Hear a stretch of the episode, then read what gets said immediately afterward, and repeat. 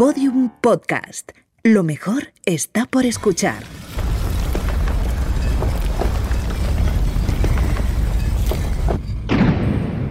Dentro de la pirámide. Con Nacho Ares. Podium Podcast.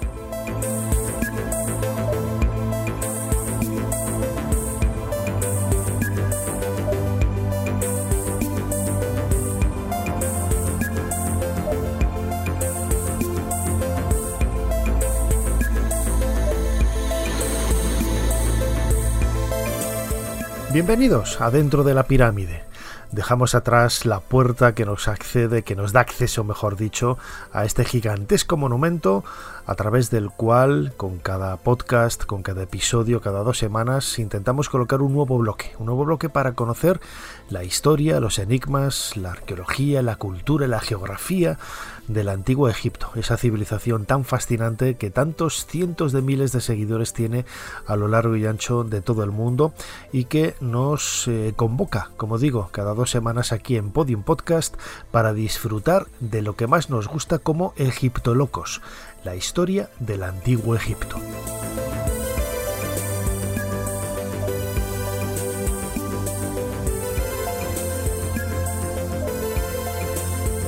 Recordad que podéis seguir eh, todos los audios de estas cuatro temporadas que hemos hecho ya de dentro de la pirámide en la aplicación de Podium Podcast, pero también lo podéis hacer a través de otras plataformas de audio como Evox, como Spotify, como Google Podcast, eh, Apple Podcast y todas las plataformas de podcast que se os ocurra porque creo que estamos en todos los lugares.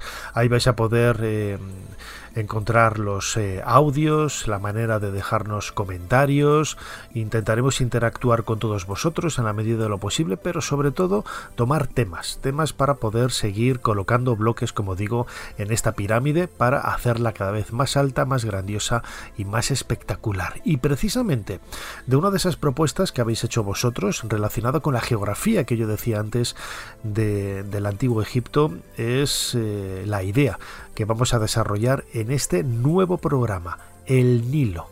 Quizás, como decía Heródoto, ese don a partir del cual Egipto se construyó y se transformó en lo que entonces fue y lo que hoy también es en pleno siglo XXI. Una corriente de agua realmente increíble, impresionante, los que hemos tenido la suerte, la oportunidad de estar allí, incluso de, bañarnos en sus aguas, es una experiencia que no se puede olvidar. Es un río que ha dado vida no solamente a esta, a esta zona nororiental de África, sino también a varias culturas, a varias, a varias formas de pensamiento y sobre todo eh, en la raíz y en el corazón de este podcast, dentro de la pirámide, el antiguo Egipto, el Egipto de los faraones, no hubiera sido lo que fue si no llega a ser por la presencia de este río Nilo. Precisamente, este es el sonido de sus aguas.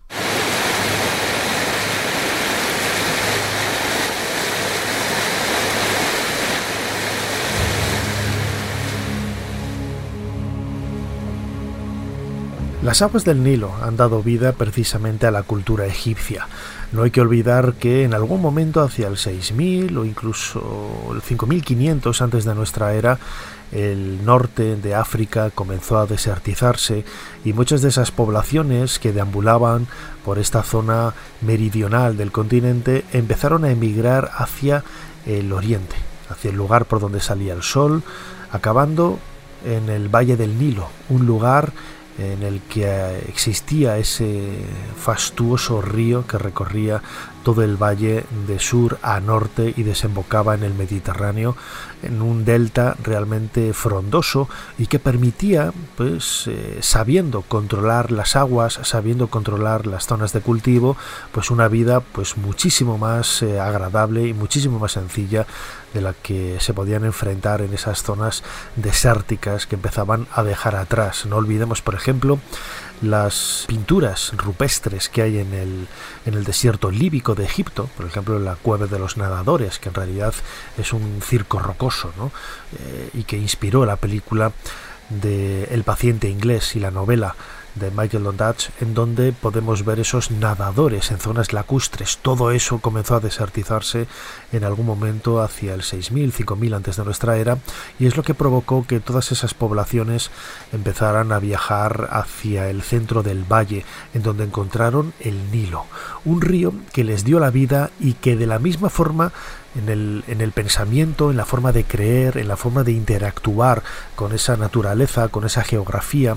Los antiguos egipcios, los primeros egipcios, lo vemos por ejemplo en la maza del rey escorpión, donde él aparece llevando a cabo una especie de ritual de apertura de canales, eh, con, un, con un azadón en, en, la mano, todo ello nos está hablando de la importancia que tuvo no solamente la agricultura, por supuestísimo, sino el agua que propiciaba esa agricultura en el cuarto milenio antes de nuestra era, el momento en el que comienza a surgir la cultura faraónica tal y como la entendemos en la actualidad.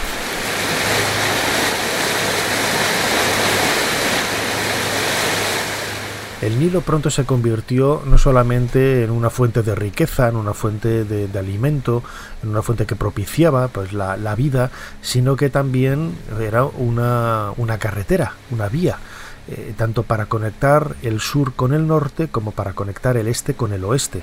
Hay que pensar, por ejemplo, es algo muy curioso, en el antiguo Egipto no había puentes.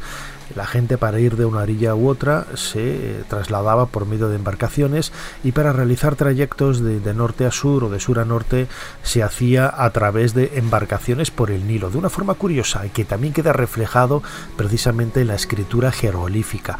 Cuando la navegación era de norte a sur, es decir, en contra de la dirección del agua, se utilizaban las velas abiertas de las embarcaciones. Esto es lo que aparece eh, escrito en los jeroglíficos, un, ideograma, un dibujo de una embarcación con las velas abiertas.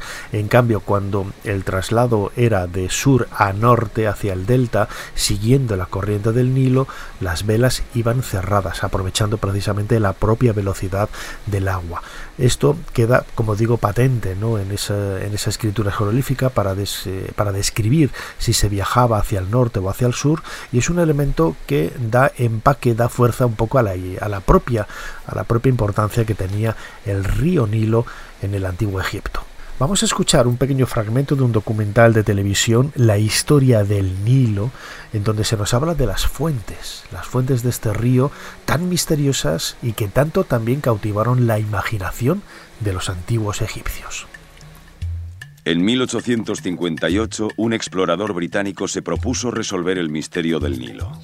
Proclamó el lago Victoria la única y auténtica fuente del Nilo.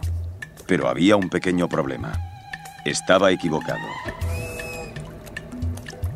El lago Victoria aporta tan solo una fracción de las aguas del Nilo. La fuente principal se encuentra en las accidentadas tierras altas de Etiopía. Las riquezas de Egipto son un regalo del lago Tana. Más del 80% de las aguas del Nilo provienen del Nilo Azul y de los tributarios de Etiopía. Conduciré al primer grupo de expedicionarios que bajará todo el Nilo Azul desde aquí en Etiopía hasta llegar al Mediterráneo. 4.800 kilómetros.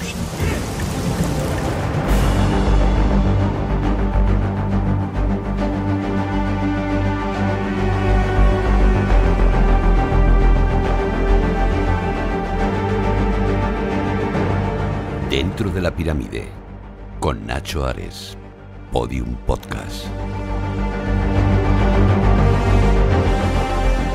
En realidad fue un español, Pedro Páez, un religioso de la Olmeda de las Fuentes, quien en el año 1622, es decir, hace poco más de, cuatro siglos, descubrió las fuentes del río Nilo, en ese río Nilo azul, es decir, siendo el primero el pionero, mucho antes, más de dos siglos y medio antes que los británicos llegaran a esas fuentes en el siglo XIX. Es parte de esa historia que como siempre pues o, no nos gusta hablar de ella o siempre hay alguien que intenta hacer sombra sobre este este eco y es una evidencia más que demuestra el interés y el misterio que había alrededor del origen del, del río Nilo que luego luego eh, redundaremos un poquito más en, en, ello a través de la figura de Heródoto Heródoto, precisamente, este autor griego, este viajero, este periodista, este historiador, este padre de la historia que decía Cicerón, es el primero en hacer hincapié en una idea.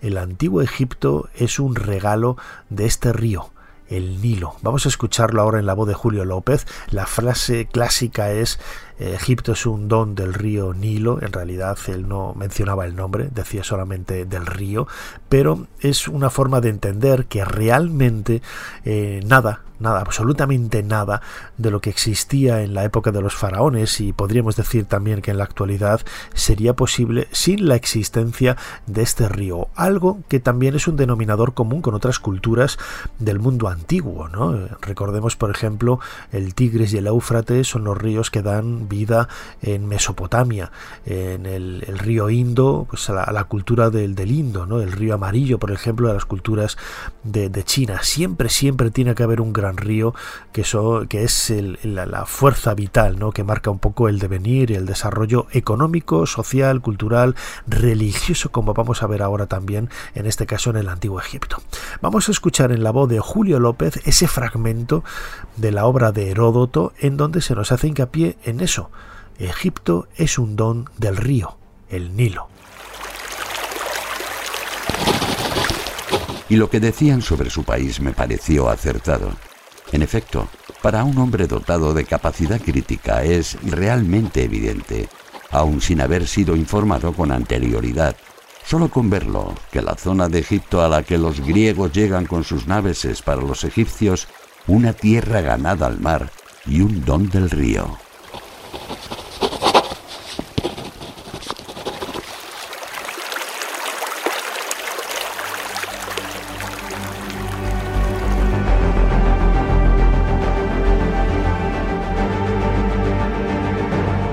Esta importancia no cayó en balde y fue desde luego algo que preocupó y eh, llamó la atención de los antiguos egipcios. Ellos, precisamente su panteón, tenían una divinidad andrógina llamada Hapi, y digo que es andrógina porque es un nombre masculino y una representación masculina, pero aparece siempre representada con, pechos, es decir, una mezcla de hombre y mujer de color azul, como eran las aguas del río Nilo, y que eh, aparece en muchas ocasiones eh, portando ofrendas, portando ricas viandas, ricos alimentos, precisamente porque era el que traía todos esos eh, beneficios para la comunidad, para la población, para las gentes. Al agua se debe la, la, crecida que existía desde mediados de junio más o menos hasta septiembre en el, en el Valle del Nilo y que inundaba absolutamente todo y que esa crecida de unos 13 codos, grosso modo, pues propiciaba que en los campos de cultivo en el antiguo Egipto pudiera haber hasta dos o tres cosechas en el mismo año. De ahí la riqueza no solamente del agua, sino también del suelo, lo que garantizaba el, eh, bueno, la profusión de, alimentos en, esas cosechas. Eh, Happy, este dios, aparece representado en algunos lugares, de algunos pasajes, por ejemplo, del libro de los muertos, como una divinidad importante encargada de traer alimento al, al difunto para ese viaje más allá, pero mm, quizás desde el punto de vista estético una de las representaciones más conocidas es eh, ese emblema, ese icono, ese esquema casi estatal, ¿no? La representación de la unión del Alto y del Bajo Egipto, donde vemos dos figuras del dios Hapi enfrentadas, eh, atando dos eh, tallos de, loto y de papiro, el Sematawi, la unión de las dos tierras, como emblema precisamente, como digo, del Alto y del Bajo Egipto. Hay que pensar que Hapi no solamente era esa divinidad del río, sino también del delta la zona norte del Valle del Nilo de Egipto, en donde se extiende y se ramifica en innumerables eh, ríos que van a dar al Mediterráneo y que conforman también otra de las zonas más ricas desde el punto de vista natural del, del Valle del Nilo. Sin embargo, esta idea de que todos los años la crecida era cíclica, que así era efectivamente, luego vamos a entender un poco la preocupación que hubo entre autores clásicos o entre los propios egipcios para conocer de dónde venía esas crecidas del agua. la idea también muy estandarizada de que todos los años la crecida era algo, era algo eh, continuo, que siempre era la misma, o que marcaba quizás un poco también el devenir de, de acontecimientos, bueno, pues hay que quitárselo un poco de encima. Las crecidas del Nilo nunca fueron continuas, precisamente. Lo óptimo eran 13 codos, pero si había un poco más o un poco menos, 13 codos son más o menos unos 6 metros y medio. Un codo egipcio es unos 52 centímetros. Y como digo, si hubiera más o hubiera menos, pues podía inundar más de lo esperado o no llegar a esos límites para no eh, empapar la tierra de cultivo como se esperaba. Lo que a la postre implicaba hambrunas e incluso pues levantamientos sociales reclamando al, faraón de turno pues eh, alimentos provenientes de, otros lugares. Vamos a escuchar un fragmento de un documental de, televisión titulado Egipto, el cambio climático, un documental de la BBC en donde un geólogo, eh, Fakri Hassan, un geólogo egipcio asentado en Estados Unidos, eh, nos habla precisamente de, ese problema, de la idea que tenemos tan estandarizada de que las crecidas del Nilo pues serán siempre normales y no. Lo, raro es que fuera normal y buena. Siempre, siempre había inconvenientes, había eh, obstáculos que los egipcios debían solventar, y no siempre de una manera sencilla. Para muchos historiadores egipcios, el simple hecho de sugerir algo así constituye una herejía. He leído la historia del hombre en Egipto desde el principio de los tiempos hasta ahora. Hay un patrón común que se ha repetido durante miles de años. Lo normal es que el Nilo se desborde. Sabemos que el Nilo es bueno, fiel, y sabemos que se desbordará también el año que viene. Creo en ello como creo en Dios. Enfrentado a estas convicciones, Fekri sabía que tenía que encontrar alguna prueba de que el Nilo no siempre fue el fiel aliado de Egipto. Decidió remontarse al siglo VII después de Cristo, cuando los árabes conquistaron Egipto. Todos los años medían el nivel de las inundaciones del Nilo en esta columna del Cairo. Los meticulosos datos de más de mil años fueron una auténtica revelación. Cuando comencé a fijarme en los índices del Nilo, tuve la impresión de que era un río normal sin demasiados cambios en la cantidad de agua que llevaba anualmente. Pero me sorprendió descubrir que había muchas variaciones de año en año, de década en década, de siglo en siglo y después de milenio en milenio. Eso tiraba por tierra mis ideas basadas en un mito que asume que el Nilo es un río constante que se desborda anualmente. Solo hay que sembrar un puñado de grano y todo es maravilloso. Egipto es el regalo del Nilo. Pero no es verdad. Me impresionó mucho descubrir que una de cada cinco crecidas fue mala.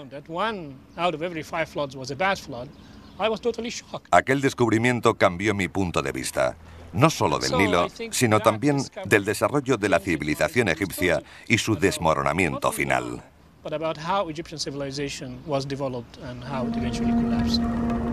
Fekri también descubrió que solo un pequeño descenso en la crecida podría tener desastrosas ramificaciones.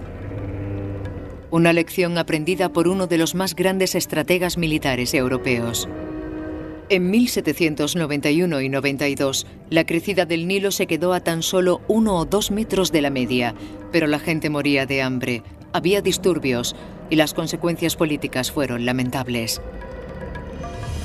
Enterado del debilitamiento del país, Napoleón aprovechó la ocasión y conquistó Egipto.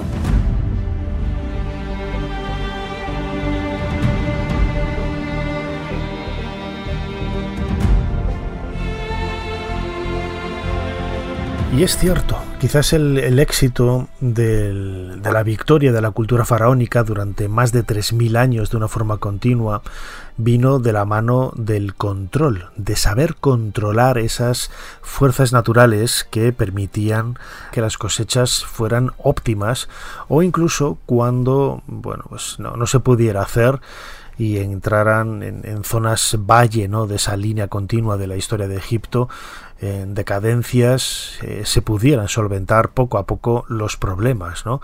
Hay que pensar que la historia de Egipto no es una historia lineal, no es una historia de, éxitos, no es una historia de victorias durante todos esos 3.000 años, sino que hubo varios periodos intermedios. El primero, después de la época de la construcción de las grandes pirámides, como dicen estos investigadores, como dice Fakri Hassan, por ejemplo, quizás devino por culpa de la presencia de una serie de crecidas eh, muy pobres del, río Nilo que provocaron una serie de, problemas y de hambrunas que también nos ha llegado a través de testimonios escritos y algunas representaciones iconográficas de la época. En la calzada de Unas, por ejemplo, el, último faraón de la quinta dinastía, estamos más o menos pues hacia el 2300, grosso modo, antes de, nuestra era, eh, encontramos unos relieves que hoy se pueden ver en el Museo de Imhotep, en Saqqara, en donde aparecen figuras, eh, personas esqueléticas es decir, la representación de una hambruna, algo bastante insólito, bastante extraño en lo que es el arte egipcio, porque ellos no eran nada dados a representar calamidades vividas eh, en primera persona, sí que describían las, las calamidades de los demás para reforzar esa idea de victoria sobre los enemigos, pero nunca escribían y nunca eh, dibujaban, representaban desde el punto de vista artístico en relieves o en pinturas derrotas, derrotas como en este caso suponía la presencia de esos eh, beduinos eh, esqueléticos en los relieves de la calzada de Unas. La egiptóloga Joan Fletcher, en su documental de televisión Mi historia de Egipto, nos habla así de estos relieves tan insólitos, tan extraños en la calzada de Unas. Talladas en sus paredes se encuentran escenas de las dos caras de la vida, las fuerzas del orden y del caos. Primero retrata una versión idealizada de Egipto, una época de plenitud. Aquí se pueden ver escenas típicas de un templo egipcio o contexto fúnebre. Escenas de la abundancia de Egipto.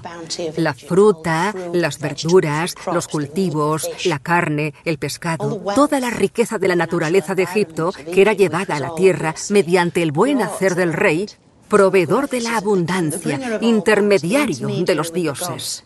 Pero esta calzada contenía algo más inquietante, muestras del trabajo de las fuerzas oscuras. Adentrándose en la calzada surge otra imagen. La cara contraria a la abundancia. Esta imagen tan inusual se expone en el Museo de Saqqara. Es realmente una de las obras de arte del antiguo Egipto más evocadoras y reveladoras. Aquí se ven las fuerzas oscuras actuando. Tenemos dos filas de víctimas demacradas por la hambruna. Esta pobre gente está débil debido al hambre, se caen, sufren. Esto es prácticamente el antiguo Egipto enfrentándose a la realidad. Se cree que estos son los beduinos que habitaban la periferia desértica de Egipto. Esta idea de sufrimiento, las fuerzas del caos, se encuentran en las afueras de Egipto, pero se está acercando al Valle del Nilo. Egipto se está empezando a dar cuenta de que el caos no se encuentra tan lejos. El antiguo Egipto empieza a sufrir. Tal crudo realismo raramente se había retratado antes. El caos representado como el sufrimiento de personas reales.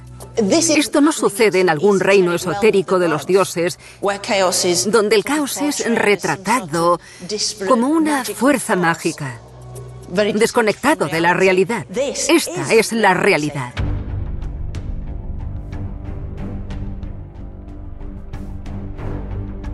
Dentro de la pirámide, con Nacho Ares, Podium Podcast.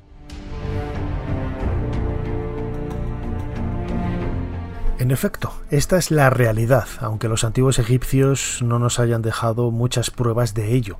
Todo lo que ha llegado hasta nosotros pues son textos idealizados, representaciones iconográficas de escenas absolutamente idealizadas, en donde el faraón vence siempre a los enemigos, o en ese viaje hacia el más allá, lo único que tiene, lo único con lo que cuenta y se hace enterrar son elementos que nos hablan de abundancia, de riqueza, de prosperidad, y sin embargo, como decíamos antes, esas eh, crecidas poco regulares del Nilo a lo largo de, años, en muchas ocasiones generaban pues hambrunas, hambrunas que han llegado hasta nosotros de forma indirecta o de forma poco clara, ¿no? Porque realmente no sabemos a qué se está refiriendo esas representaciones que veíamos ahora en la calzada de la pirámide de Unas y que se pueden ver, como digo, en unos relieves fascinantes en el eh, Museo de Imhotep. Algunos también han intentado ver en esos relieves un eco, ¿no? De esos siete años de riqueza y de pobreza que el profeta José durante su visita a Egipto, bueno, pues eh, la interpretación que hizo de los sueños del faraón, pues sacó a la luz ¿no? la idea también un poco de justificar la, credibilidad de los textos bíblicos a través de representaciones eh, artísticas de las que nada tiene que ver. Hay otros textos que nos hablan sobre todo de gobernadores locales que intentan reforzar su posición política y gubernamental por medio de la ayuda que, quedaban a su pueblo en momentos de hambruna. Y hablan incluso de textos en donde se nos dice que había hasta canibalismo problemas de, de, hambruna realmente fuertes porque el Nilo no había proporcionado absolutamente ningún tipo de, consuelo para generar campos de cultivo, para generar eh, alimento para los, eh, los animales, para el ganado y todo ello, como digo, implicaba la devastación y seguramente en un, en un estado poco preparado ¿no? para la, eh, la presencia de estos imprevistos desde el punto de vista económico. Hay un texto clásico que son las admoniciones de Ipuwer, las advertencias de, de Ipuwer, en donde se nos habla de, de, un momento crítico de la historia de Egipto. Normalmente se coloca pues a finales del del Imperio Medio o a finales del primer periodo eh, intermedio, no sabemos si hace el año 2000 o 2200, ¿no? antes de, nuestra era, pero que en cualquier caso lo que describe es un, un Egipto absolutamente devastado por, por, la hambruna, por la decadencia. En otras ocasiones hemos utilizado los textos de las máximas de Power para hablar, recordad, de, los enterramientos en pirámides, ¿no? cuando el texto dice que las pirámides han sido saqueadas y se han sacado de su interior los restos funerarios de los eh, gobernantes, de los reyes. Bueno, pues también estas admoniciones de, de un personaje bastante lacónico, bastante deprimente todo y que decirlo, nos habla precisamente, como vamos a escuchar en este fragmento que, que he extraído de ese documental que hemos utilizado antes, Egipto, el cambio climático, un documental de la BBC, nos habla precisamente de esos problemas vividos por Egipto en un momento de su historia que todavía hoy sigue siendo un enigma ubicarlo exactamente en una tabla cronológica. El desierto se abre camino reclama la tierra. La tierra está herida, las ciudades devastadas. El sol cae. Nadie vive donde hay tormentas de arena. No sabemos qué ocurrirá.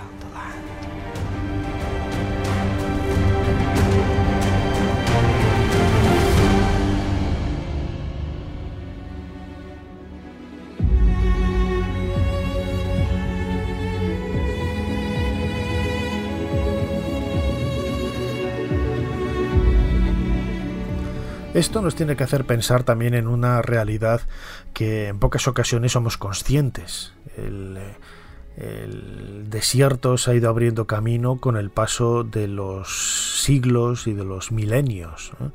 Por ejemplo, la meseta de Giza, donde están hoy las pirámides, sabemos que era una zona de caza no un desierto yermo tal y como lo vemos en la actualidad. Y hasta ahí, hasta el pie de las pirámides, llegaba el río Nilo. Hoy está pues mucho más eh, en la zona oriental de la ciudad de, del Cairo. Y la existencia de esas zonas de caza nos está hablando pues de, una suerte de, emplazamiento en donde había animales había cierta vegetación y en definitiva había una vida mucho más rica de lo que hoy podemos encontrar. Es cierto que la cultura de los faraones se ambientó desde el punto de vista geográfico en un desierto porque el valle del Nilo ha sido un desierto desde hace eh, decenas de miles de años, pero no era un desierto quizás tan intenso, tan vívido como lo vemos en la, en la actualidad. Y los egipcios tuvieron que luchar con ello con los medios con que contaban. ¿no? Por ejemplo, sabemos que las crecidas del, del Nilo les permitió Mm, pues repartir el, agua en zonas de, cultivo, hacer cuadrículas, estructurarlo desde un punto de vista geométrico. Los autores griegos, por ejemplo, decían que el nacimiento de la geometría nace en Egipto precisamente cuando tuvieron que parcelar las zonas inundadas por el agua para poder realizar esas cuadrículas y, en ellas eh, realizar eh, cultivos. El jardín, por ejemplo, el jardín funerario descubierto en la tumba de, de en uno de los patios de la tumba de Yehuti, del proyecto Yehuti, este proyecto español, eh, nos hace pensar que efectivamente quizás ese jardín funerario sea un reflejo de cómo eran los campos de cultivo en aquella época, es decir, una cuadrícula repartida en, cuadrados, como su propio nombre indica, en donde en cada uno de ellos había diferentes tipos de, semillas y que daban diferentes tipos de, cultivo. El problema de las crecidas del Nilo es algo que se planteó incluso en, época de los antiguos egipcios. Ellos, desde el punto de vista de, de, la mitología, desde el punto de vista de las creencias, de la religión, lo identificaron con el trabajo del dios Hnum, el dios alfarero, el mismo dios que daba eh, forma en su torno de alfarero al cuerpo físico y al cuerpo espiritual del, del difunto y que también controlaba las cascadas, las cascadas de agua que había en la zona sur del país, en Asuán. Hoy ya no existen esas cascadas debido a la construcción de, la, de las presas, la primera del año 1902 y la última de los años 60 eh, para dar lugar al, lago Nasser, pero esas eh, cataratas, esas cascadas de, agua, lo que proporcionaban era, bueno, pues desde un punto de vista mitológico, el escenario propicio para que el dios Hnum, este dios alfarero con cabeza de carnero, se encargara de controlar la crecida de las aguas. Pero había mucho más, había mucho más allá, ¿no? Heródoto, cuando en el siglo V este historiador griego llega a Egipto, llega al Valle del Nilo, es el primero en preguntarse, bueno, de dónde viene el agua, ¿no? Para que de una forma cíclica, más o menos, ya sea con mayor o con menor agua, pero cada mes de, junio, más o menos en el solsticio de, de, verano, coincidiendo con esta fecha también mágica y la aparición de la estrella Sirio en el firmamento, las aguas del río eh, crezcan pues hasta 6 metros de, altura, ¿no? la, inundación eh, óptima. Y estas son las explicaciones que él daba en esa investigación in situ sobre el terreno que hizo hace prácticamente 2.500 años.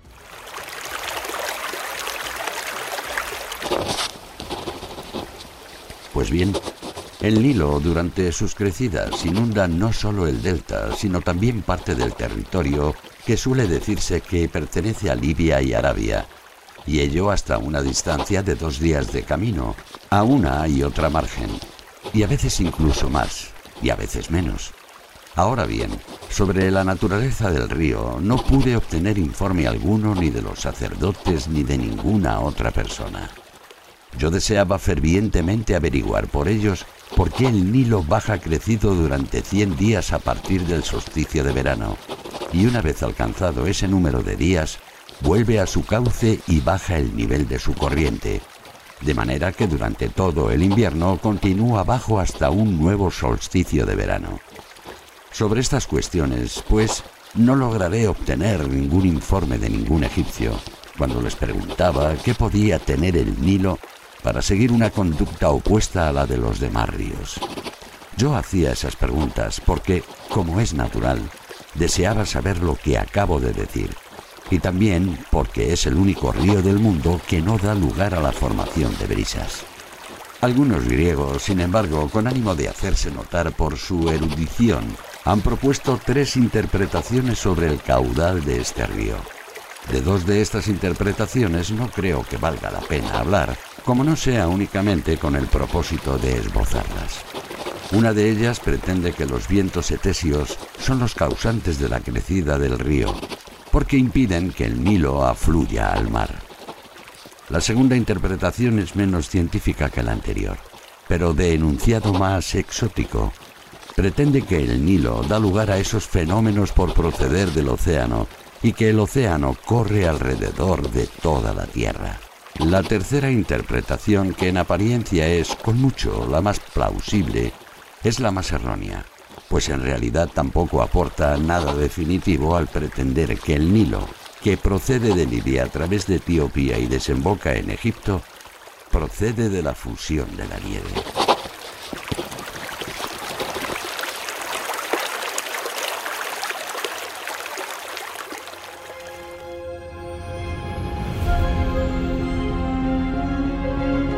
Dentro de la pirámide, con Nacho Ares, en Podium Podcast.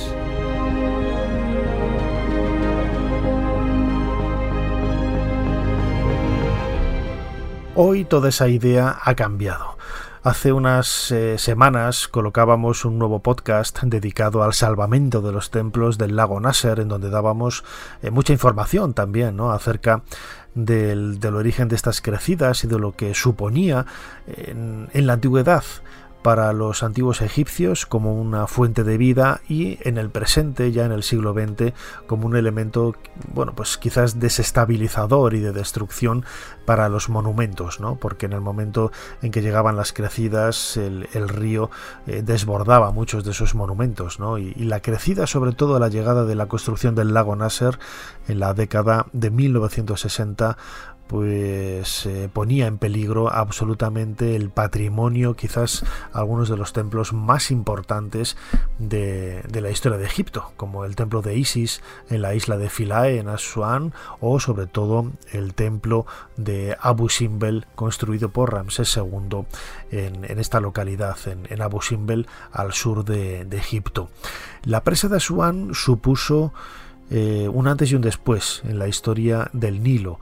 Eh, dejó de haber crecidas, el agua se controló, eh, se permitió, bueno, desde un punto de vista tecnológico, permitió, como digo, que, hubiera electricidad para casi todo el país, aunque luego ya se quedó en muy, muy poca fuerza y apenas hoy creo que es un 30 o un 40% de la electricidad que consume el, el país y pero en aquel momento, en la década de 1960, fue un, verdadero eh, invento y una obra faraónica, ¿no? como se nos explica en este audio que vamos a escuchar ahora del nodo, de esas noticias y documentales de la España de los años 60, en este caso es de enero del año 1964, en donde en un viaje institucional del gobierno español de algunos ministros a Egipto para conocer a, Nasser, el presidente, y bueno, pues entablar una serie de relaciones económicas y culturales, se visitó la presa de Asuán, con bueno pues la, sorpresa que generó en los eh, periodistas españoles que acompañaron y sobre todo a los eh, periodistas que encabezando este documental del nodo luego se, comunicó a, a, todo el país a través de esos documentales de pocos minutos que se colocaban al comienzo de las películas en todos los cines de España. Otra vez en vuelo, en busca de Asuán, siguiendo siempre el curso del Nilo vamos a conocer la realización de envergadura faraónica que lleva a cabo el Egipto contemporáneo. Es una obra de ingeniería de las más importantes de cuantas hasta ahora se han realizado en el mundo. Su capacidad será de 132 billones de metros cúbicos de agua a embalse lleno. Moverá 12 turbinas y producirá varios millones de kilovatios hora de energía eléctrica. En las obras trabajan 25.000 hombres, 7.000 técnicos y un millar de ingenieros. Se calcula que entrará en servicio en fecha muy próxima. El embalse cubrirá 500 kilómetros de longitud en una anchura media de 20.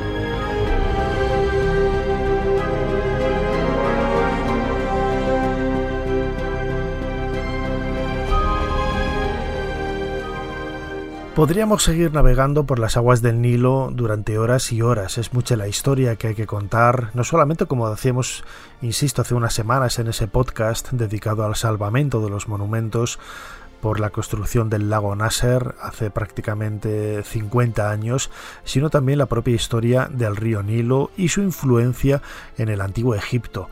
Hoy a los eh, grupos que acompaño en los viajes que, que realizo en verano o en navidades o en primavera, muchos eh, disfrutan de una forma extraordinaria de ese crucero de, cuatro días por el Nilo, ¿no?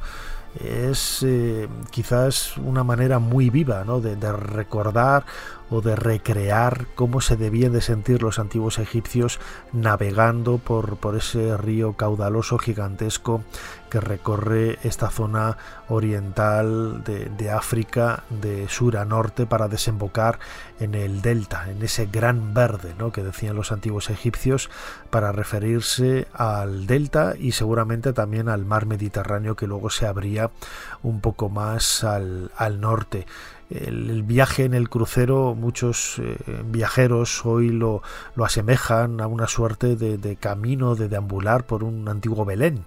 Eh, un Belén de estos característicos que colocamos en las eh, casas en, Navidad, ¿no? Y, es interesante porque nos hace sentirnos de una forma muy cercana y muy viva las sensaciones que debieron de tener los antiguos egipcios cuando cruzaban, cruzaban de una orilla a otra, eh, recordemos que no tenían puentes, o cuando se trasladaban de norte a sur por esta corriente viva de agua tan intensa que es el río Nilo.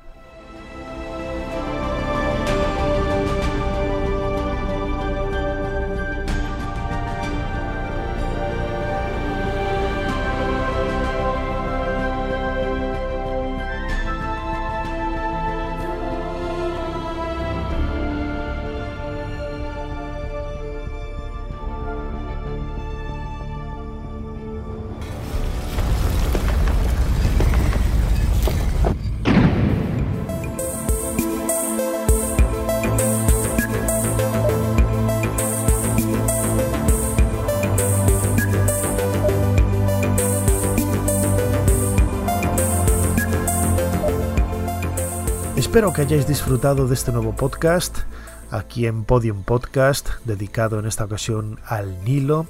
Y como siempre me gustaría recordaros la existencia de este canal de YouTube dentro de la pirámide con el mismo nombre que el podcast en donde vais a encontrar eh, imágenes y contenidos complementarios de todos los temas que tratamos aquí cada, cada dos semanas. En, el canal de YouTube tenemos un vídeo en directo todos los domingos a las 8 y luego entre semana, miércoles o jueves también colocamos otro, otro vídeo con un chat en, en directo en el que, como digo, siempre complementamos muchos de los temas que tratamos en este, en este programa y dentro de pocas semanas pues haremos un directo seguramente dedicado al río Nilo, a su magia, a su misterio y a todos los elementos eh, arqueológicos con que cuenta que son realmente sorprendentes. Como siempre, soy Nacho Ares, muchísimas gracias por estar ahí y nos seguimos escuchando aquí dentro de poco, dentro de la pirámide. Hasta pronto.